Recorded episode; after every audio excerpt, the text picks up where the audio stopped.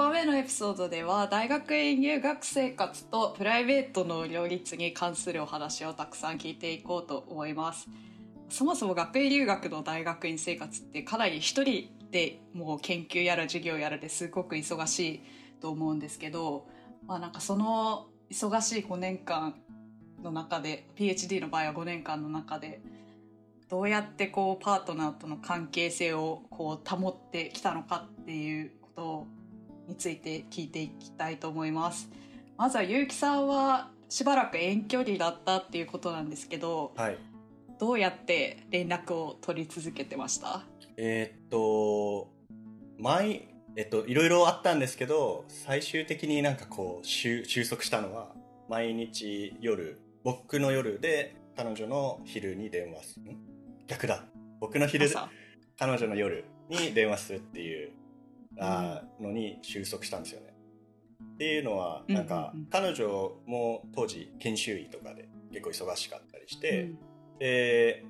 逆にそんなにこうそもそも話せる時間とかなかったのであの彼女の仕事が終わった夜1時とか2時にこっちにかけてもらうみたいな。で、僕は逆にあの大学院で忙しいとはいえかなりフレキシブルだったので時間は。なので昼とかでも全然1時間話せるよみたいな感じで、あのやってましたね。なるほどなるほど。電話以外は何かされてました？なんか定期的帰国したりとか旅行したりとか、うんうん、そうですね。あのできるだけなんか帰国しようとしててでやっぱりめっちゃお金かかるので、うん、あの日本の学会を見つけたりとか、うん、あと一個すごいラッキーだったのは、うん、僕あの進化生態学という分野なんですけどフィールドワークみたいなのがあって国外に出て行って生き物を採集したりこう実験したりみたいなことがたまにありまして、うんうん、でそのマスターの間、台湾がフィールドのこう研究をしてたんですよ、ね、たまたま。ね。うんうんうん、で僕も全然そういうことやる予定なかったんですけど指導教官が突然、うん、お前台湾行きたくないみたいな感じで言われて。でまあ調べたらやっぱ台湾に行くなら自然に日本をこう経由できるみたいなのがありまして、うんうん、で例えば夏台湾に行くってなった時に一回日本に行って1週間滞在してで台湾に行って、まあ、23か月滞在してでまた帰ってくる時にまた1週間日本に滞在してみたいなことをするとこう特にこうサボってる雰囲気なく日本に 日本に帰国できてしかも研究費がそのまあ一部その旅費を負担してくれたりするので。旅費がね、うん、だからあんまりこうおすすめするっていうか真似できない 方法ではあると思うんですけど。でも学会などでまあ理由をつけて帰ったこともありますし。なんか何かとこう理由をつけて、あの帰っては実際に会うみたいなことをしてましたね。なるほどなるほど。圭介さんは今こちらでその一緒に、まあ、基本的には同居されてると思うんですけどその遠距離ではないけれども、まあ、その一緒に生活する上でこう大変なこととかあの両立はどうされてますか？はいえっと、まあ、うちの場合は妻があの平日の昼間はずっと子供を見てくれてるんですけど、えっと、うん、ストレスがやっぱすごいのでそれは、まあ、なるべく僕も一緒に子育てにをするようには心がけていて、まあ、なので、僕の場合は研究生活とプライベートの両立っていう意味では朝と夜ご飯は一緒に食べる。家でちゃんと一緒に食べる。っていうのと、うんうん、あとは週にトータル2日は絶対休む。っていうことを心がけてます、うん、で、まあ、そうするとその両立って意味ではラボで働ける時間は普通の PhD 学生と比べると結構短くなっちゃって、うんうん、で、まあ、正直まだこっち来て1年なんでなんだろう、いいやり方を模索してるところではあるんですけど、まあ、本当にやれることを一つずつやっていくっていう感じで、ラボでは時間を無駄にしない。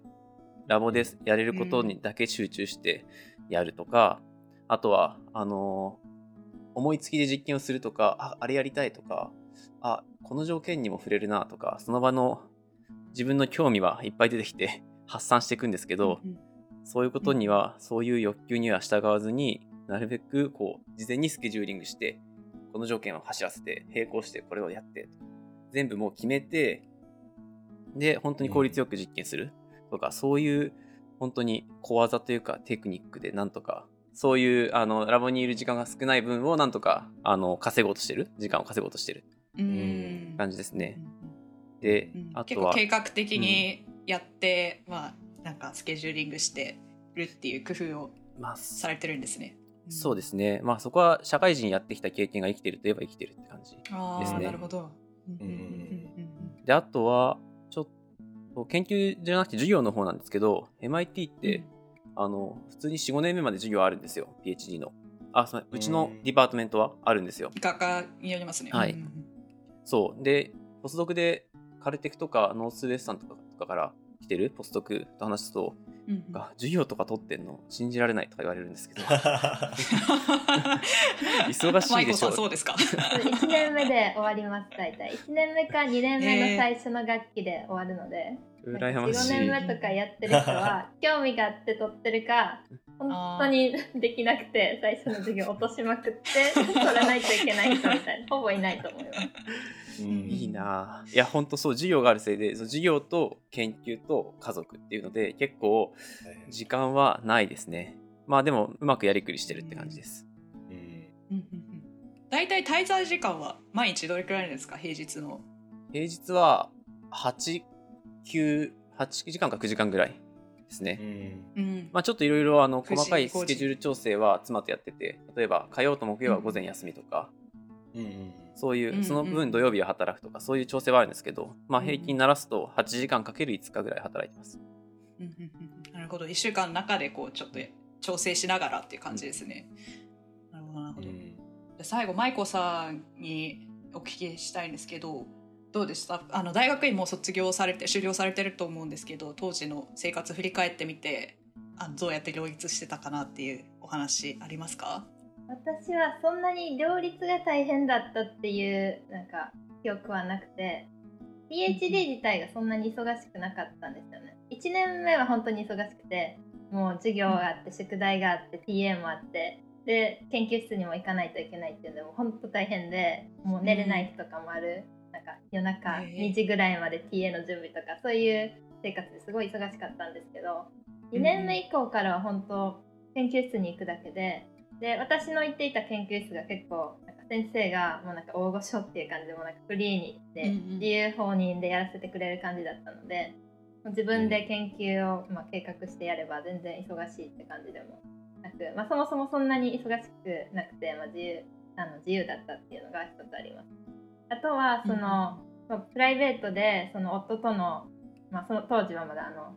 彼氏っていう段階だったんですけど、あの会う日とかあの考えてもあのお互いに大学院生だったのでまあ例えばその私が明日あの研究室のミーティングで発表があるとか言うとやっぱりその相手もそれの大変さというかもう準備の大変さとかが、うん。まあうん、理解できるので、まあ、そういうところをなんかお互いに譲り合いがやりやすかったっていうのは一つあります。うんうんうんうんうん。確かになんか同じ大学の中ですもんねそのパートナーの方も一緒の大学院で同じ学年？そうですね。はい同じ学年。同じ学年、ううんん、だとやっぱりこうなんかこうお互いのなんだろうスケジュールとかもすごいまあ分かりやすいというかなんか理解しやしやすいっていうところありそうですね。そうですね。あとやっぱりその、うん。明日 PI とのミーティングがミーティングがあるっていう明日 PI とあの話さないといけないみたいな状況があった時にそれがどれぐらい重要かってやっぱ分かるじゃないですか。自分も同じ大学院生だと、なんかそこでちゃんとデータ見せないと、あの今後やっていけないみたいな ところがちゃんと身に染みて分かるので、まあ、譲り合いがしやすかったっていうのはあると思います。補足なんですけど PI っていうのは、えっと、指導教官のこと。あそうでね。えっと プリンシパルええ何でしたっけ？プリンシパルインベスティゲーターの略です。はい。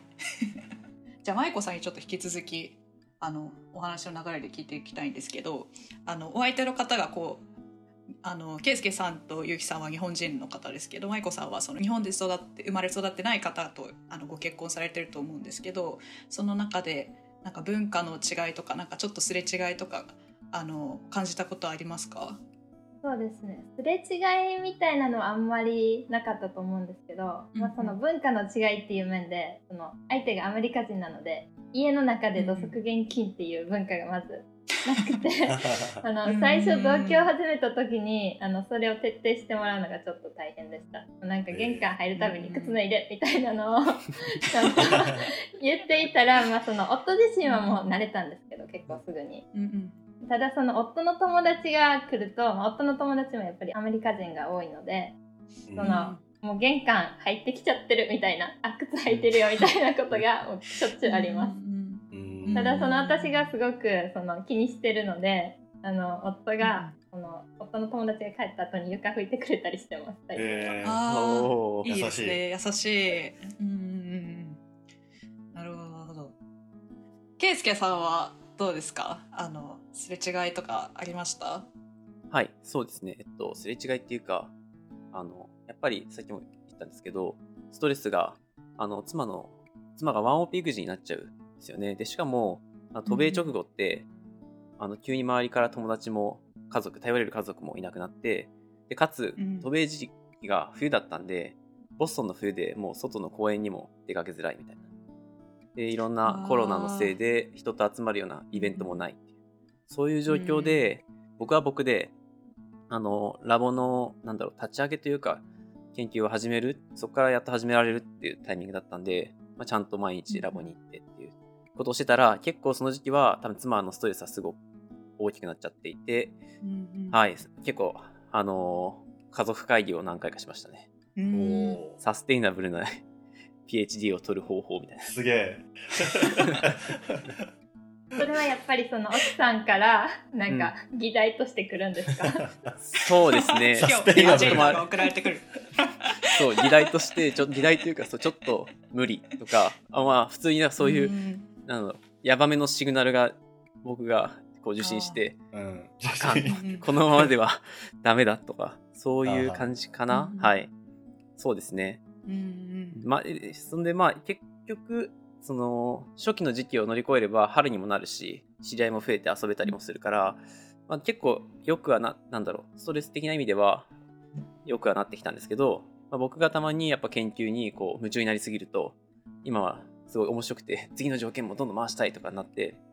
やりすぎちゃうと、家庭とのバランスが崩れ始めたりして、で、その都度話し合いみたいなことは多分何回かやってますね。1回じゃないですね。ちなみにそのパートナーの方は日本ではお仕事を何かされてたんですか？で渡米であのどういうどういうふうに仕事をやなんていうんですか？渡米のタイミングでその辞めてこちらに渡米されたって形ですか？えそうですね。えっとまず、妻働いてたんですけど、えそのうん。で働いてる時に結婚して、で、えっと、妊娠が分かったので、そこから、えっと、産休、育休を取って、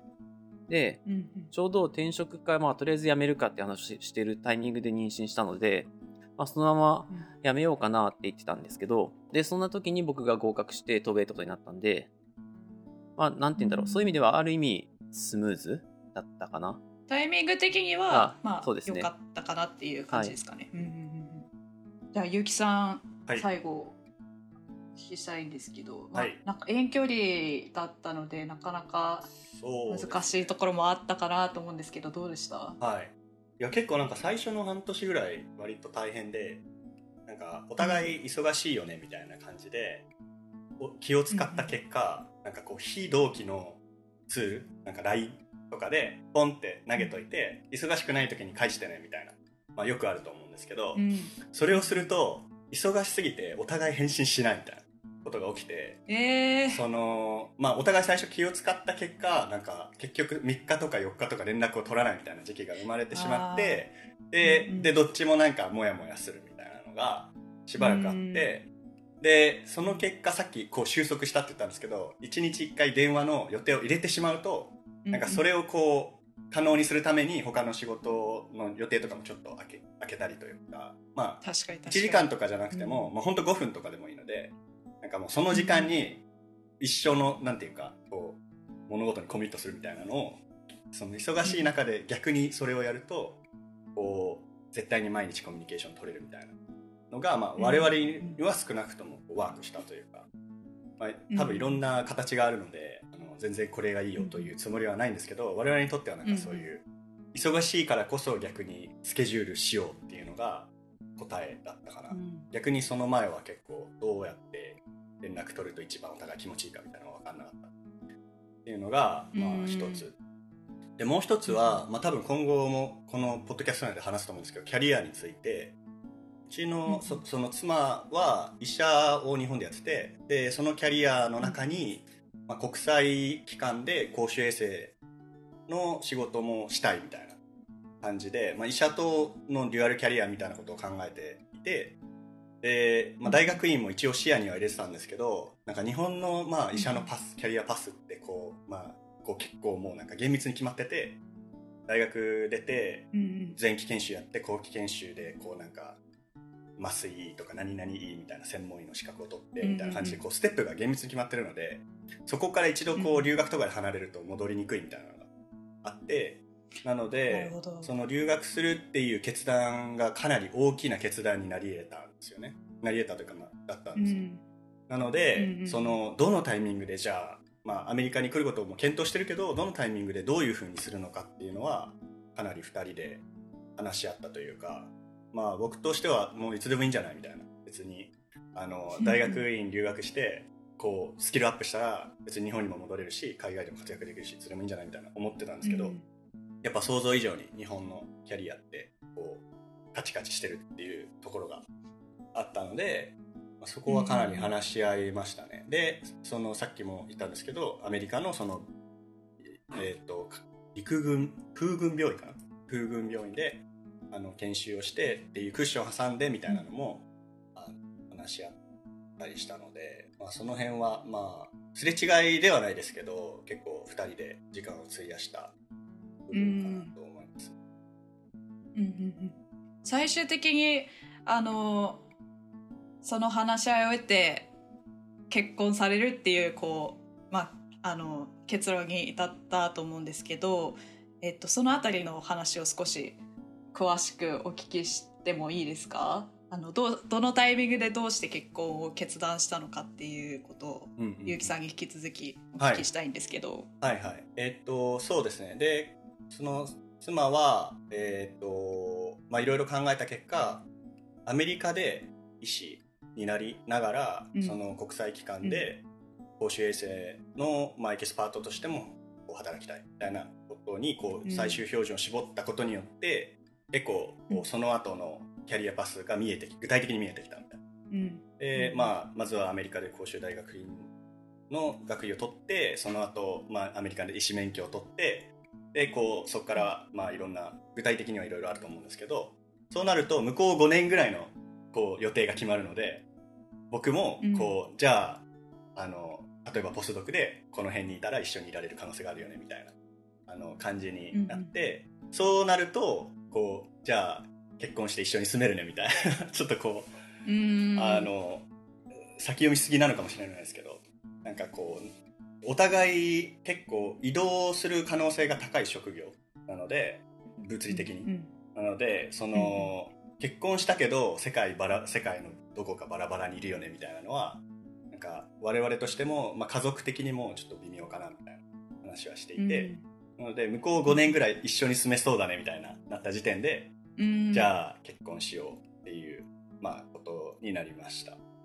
でそうですね。だからまあなんかタイミングを結構測って結婚したみたいなところはありますけどでもそのまあ、結婚直感的にはもうそこそこまですでに56年とかあの付き合っててで、まあ、自分が結婚して、うん、まあ、個人的には2人とも子供欲しいねみたいな話もまだまだ子供いないですけどしてますしだからそういうことを考えると、まあ、この人お互いこの人しか、まあ、結婚するとしていないかなみたいな感じにはなっててでさらにそういうこう現実的なこうタイミングみたいなのもあのこうカチカチはまってきてじゃあ結婚しますかという。うん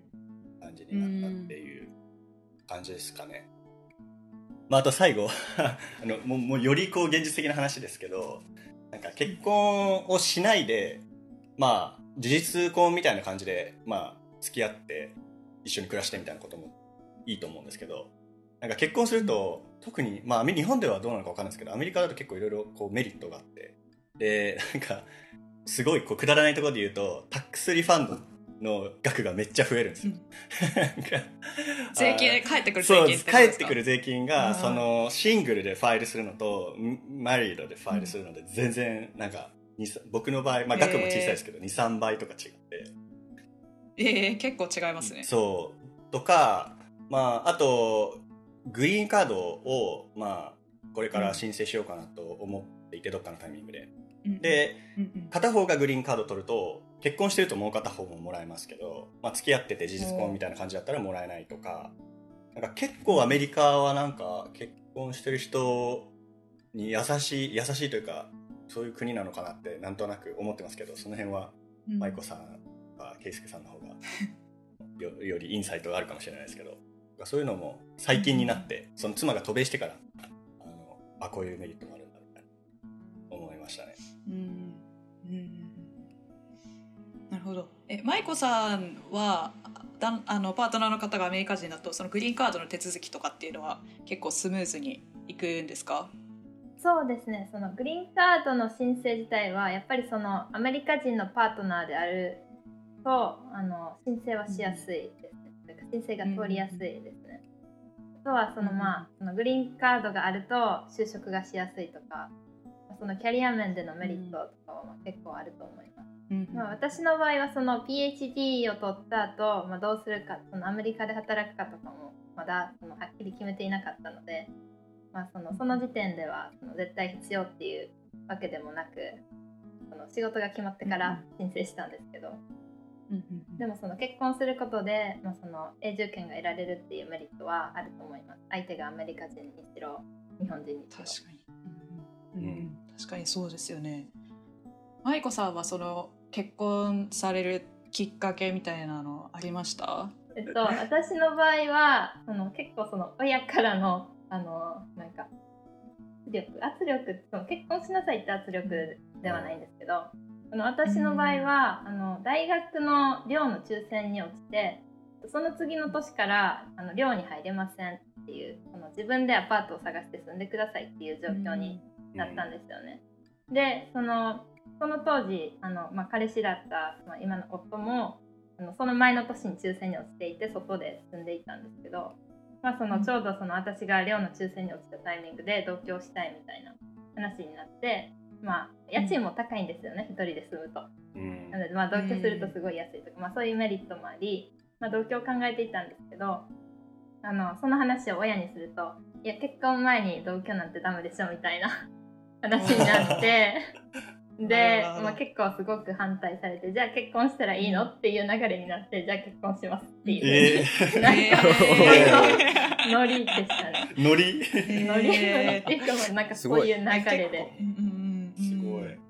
スパって感じですね。なんかじゃあ結婚しますっていうのが。へえでもその前からもう結婚そその結婚してもいいぐらいの関係性にはなってたっていうことですよね。そうですね、まあ、その結婚するっていうのはまあ一応その今までの今までの付き合いの延長としてまあ結婚はあるっていうふうには考えていたんですけど、やっぱりその、どの段階で結婚するかってなんかきっかけとか必要じゃないですか、うん。なんでまあまあそれがきっかけになったっていう感じです。へえなるほどなるほど。うん。じゃあ最後圭介さんにお聞きしたいんですけど圭介さんはその結ご結婚のタイミングはと留学をするって考え始める前だったんですか？それとも後だったんですか？そうなんです。えっと、僕の場合、結婚と留学、ほぼほぼ、あの、直行してるっていうか、なんていうんだ無関係独立してたんですよ。無関係。どはい。もう全然もう、交わらない感じだったんで、普通にまずは結婚について考えて、その後で留学に至ったって感じなんで、あんまり参考にならないかもしれないですけど、あ、でも、当時から一応、僕将来的にあのアメリカで学位を取りたいっていう思いはあったんで、あのうん。形式は分からなかったです。当時はまだあの企業派遣なのか、会社今みたいに辞めてくるのかっていう違いはありましたけど、えっと、まあ、とにかく行きたいって思いはあったんで、そういう意味では、あの、恋愛市場にいるのが疲れるんで、早く 降りたいという思いは ありました。あそそれまでには結婚していたいって思いはありましたね。で、まあ、そういう時に、あ、この人が、となら、この後、はい、人生良さいい人生になりそうだなと思ったので、まあ結婚した。なので、まあ、留学に絡める少しでも絡めるとまあそんな感じでしたね。うんうんうん。なるほどなるほど。今でそれで結ご結婚されて渡米されてると思うんですけどあのなんかそのビザ関係とか行政の手続きでなんか大変だったこととかありますか？はい、えっと、学生、僕学生ビザなんで F ビザで来てるんですけど、あの、帯同家族っていうのかな？は F2 ビザになるんですよね。で、F2 ビザを取るときに、あの、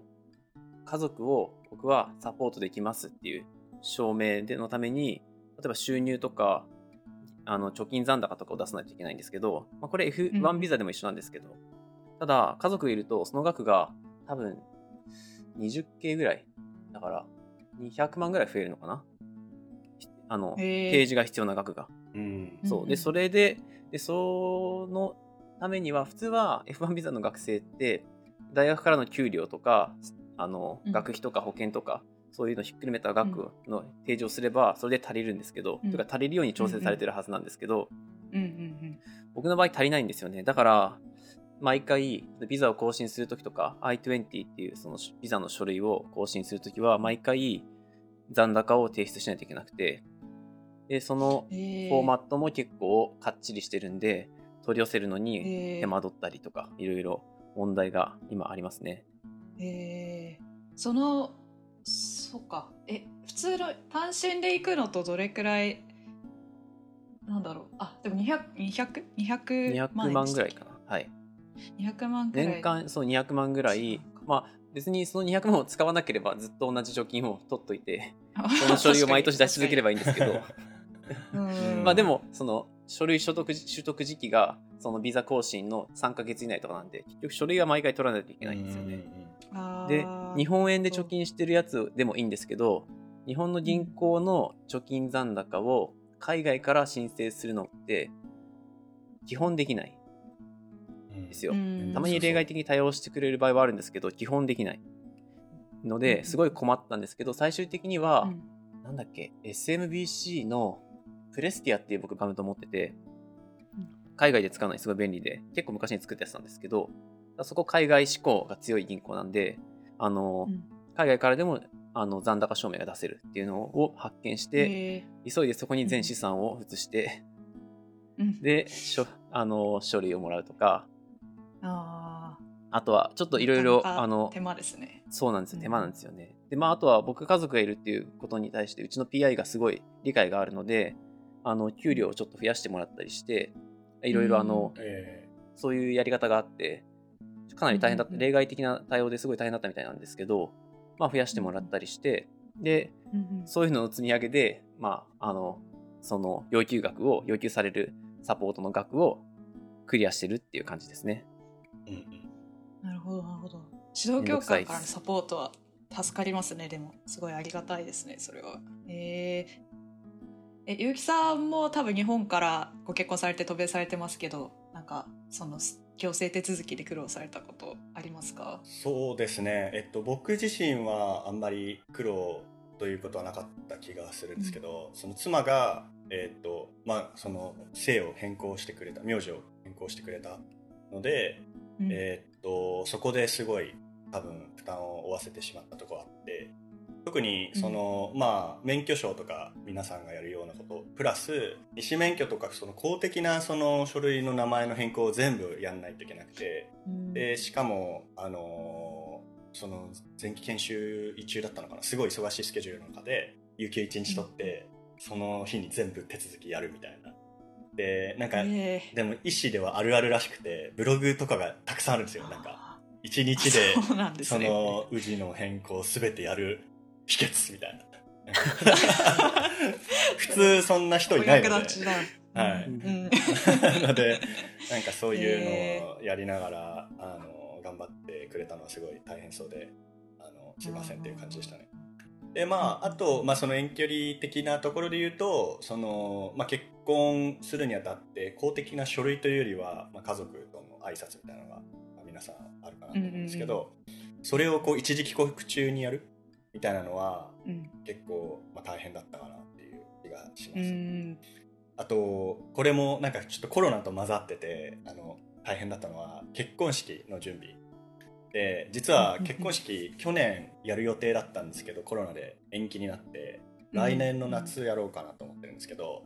その結婚式に至るまでこうなんか2年ぐらいかけてこう半年ごとにこう帰るたびに結婚式場に行っていろいろ見て、であこれここがいいかもねみたいな。じゃあここにしますって言ってでプランはじゃあ半年後みたいな感じでまた来て。で半年後にじゃあこう今やれることはこれとこれとこれなんでこれ決めましょうみたいな。でじゃあこの花見てみたいな、なんかこうこの色見てみたいな感じで 決めてじゃあまた半年後みたいな。感じで あのー、なかなか面倒くさかったのとまあしかもその直前になって無理かもみたいな感じになってでいろいろこう延期するのか中止にするのか中止に延期するならなんかデポジットいくら入れないといけないみたいなのとかもだいぶ大変でしたね。だからちょっとこれはそうですね。でもまあその遠距離してる人は結構そういうあのリスクはリスクというか大変なことはありえるのかなと今後も思うので、うん、はい、もし日本で式を挙げないとみたいな人はあのそういうことがありえるかなと思います。うんうんうんうん、なるほどなるほど。舞子さんじゃあ最後にお聞きしようかなと思うんですけど、えっとどうですか？アメリカでの結婚の制度とか私あんまりよく知らないんですけど、どどどうでした？どんな感じですか？そうですね。私は実はその結婚式は日本のエージェントを使ってハワイであげたので、えー。まあ、ちょっとゆうきさんのと似てる状況で、うん、一時帰国の際にその日本の代理店に行って、まあ、その式場を選んだり、まあ、ドレス選んだりみたいなのを本当一回でやりました。やば。すげえ。すげえ。エージェントを選ぶのもあの、まあ、結構そのインターネットで事前に調べていって、まあ、1つか2つぐらいに絞って、うん、で、えっと、1週間2週間の滞在の間に、まあ、2つぐらい回って決めるみたいな。まあ、そんなにこだわりがなかったのかもしれないので。いやいや。まあ、まあ、その時間も限られてるので、まあ、ここでいいやみたいな感じで、まあ、結構一瞬でやりました。まあ、あとはそのあの行き先がハワイだったので多分その日本で現地でやるのと違っていて、まあ、規模も小さいしあとその実際にその日本内であのそもそもの現物が選べないとかドレスとかもその、現物はあのハワイの現地にあるので結局その日本で選ぶ人たちもその同じものをそこで選ぶみたいな。感じだったので、まあ、状況がそんなにあの変わらなかったのかなっていうのはありました。それが結婚のについてです。あとその顔合わせの話もあったのかな、あったと思うんですけど、はい、あの多分その私の親自体も、まあ、結構その、まあ、体裁とかはあの相手が日本人ならすごく気になるというか、まあ、相手になんか申し訳がないようにみたいな、うん、あの気持ちがすごいあるんですけどその相手の親がアメリカ人だともともとその文化も全然違ってるからその何をしてもこれが日本のスタイルだって言えば通るみたいな そういうところがあってそのあんまりその、うん、なんだろうな相手に気を使ったりがなかったっていうのとまあ、その顔合わせ自体もそのお互いに顔を合わせるっていうのは本当ただのスカイプで。なんかハローって言って終わるみたいな、えー、どうせ言葉も通じないのでシンプル。もうなんかそれだけでした、えー、なのでまあ楽です、えー、結構 面白い。すごい。えー、面白いね。あとはその行政手続きに関して言うと、あの外国人との婚姻では日本の戸籍をあの姓を変更しなくてもいいんですよね。なので私はその旧姓のままで。でアメリカでも、あの特に変えるあの変える気にもならなかったのでそのまま、あの日本の姓を使っています。へえはい。あたくさんお話ありがとうございます。えー、今回の結婚に関するエピソードはここまでで次回のエピソードでは、えー、子育てや出産についての話を中心に聞いていきたいと思います。